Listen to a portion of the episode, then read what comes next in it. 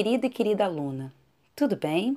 Meu nome é Tereza Vitória, sou professora e elaboradora do seu material de história do oitavo ano.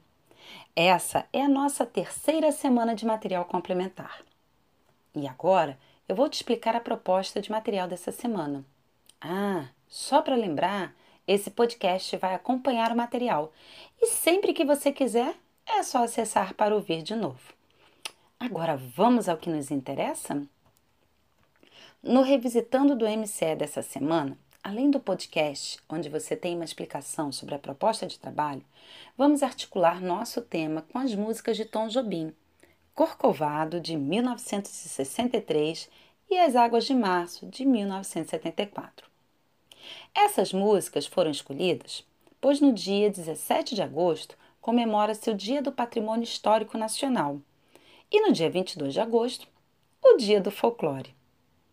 Nada melhor do que conversarmos acerca da população indígena, já que os primeiros povos que habitaram nosso país nos deixaram de herança não apenas os hábitos de higiene e alimentares, como também as tradições que se encontram em nosso folclore e também em nossa língua.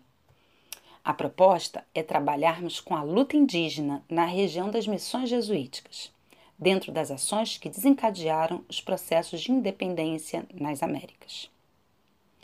Como esses indígenas eram vistos pelos espanhóis e portugueses? Como os colonizadores eram vistos pelos indígenas? Quais os marcos indígenas e europeus que podemos encontrar em nosso território e que se transformaram em patrimônio histórico e cultural? Hum, lembre-se que sua cidade é repleta desses patrimônios. Então vamos lá? Bem, eu trago para você um texto chamado A Guerra Guaranítica.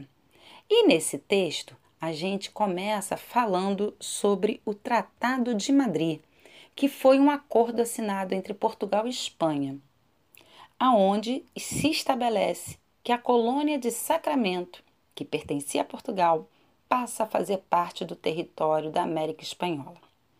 E a colônia Sete Povos das Missões passa a pertencer a Portugal. Bem, o que isso vai acarretar? O que, que isso vai gerar?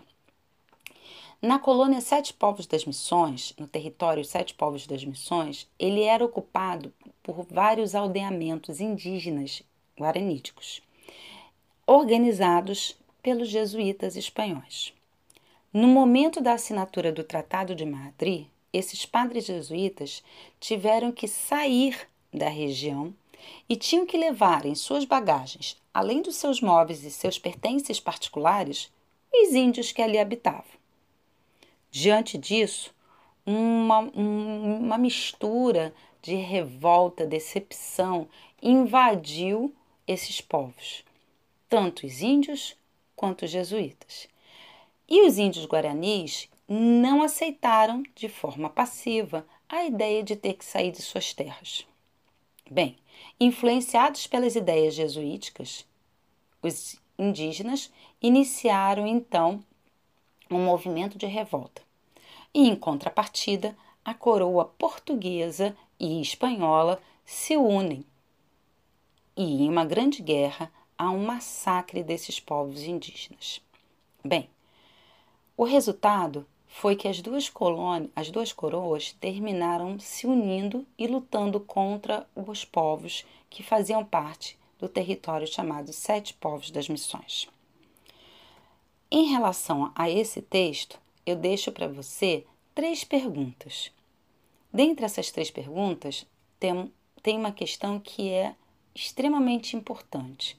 O que foi estabelecido no Tratado de Madrid, assinado em 1750? Bem, como atividade 2, está lá a nossa relação.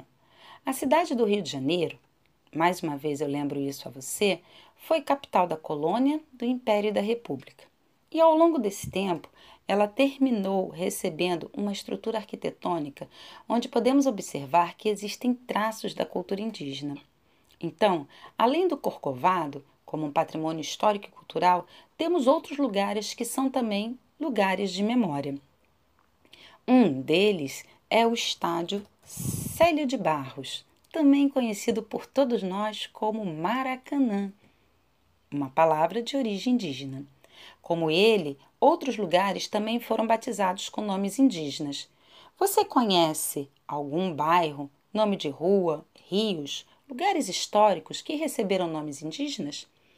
Então, se conhece, escreve aqui e, se possível, faz um desenho para mostrar para o seu professor ou para sua professora.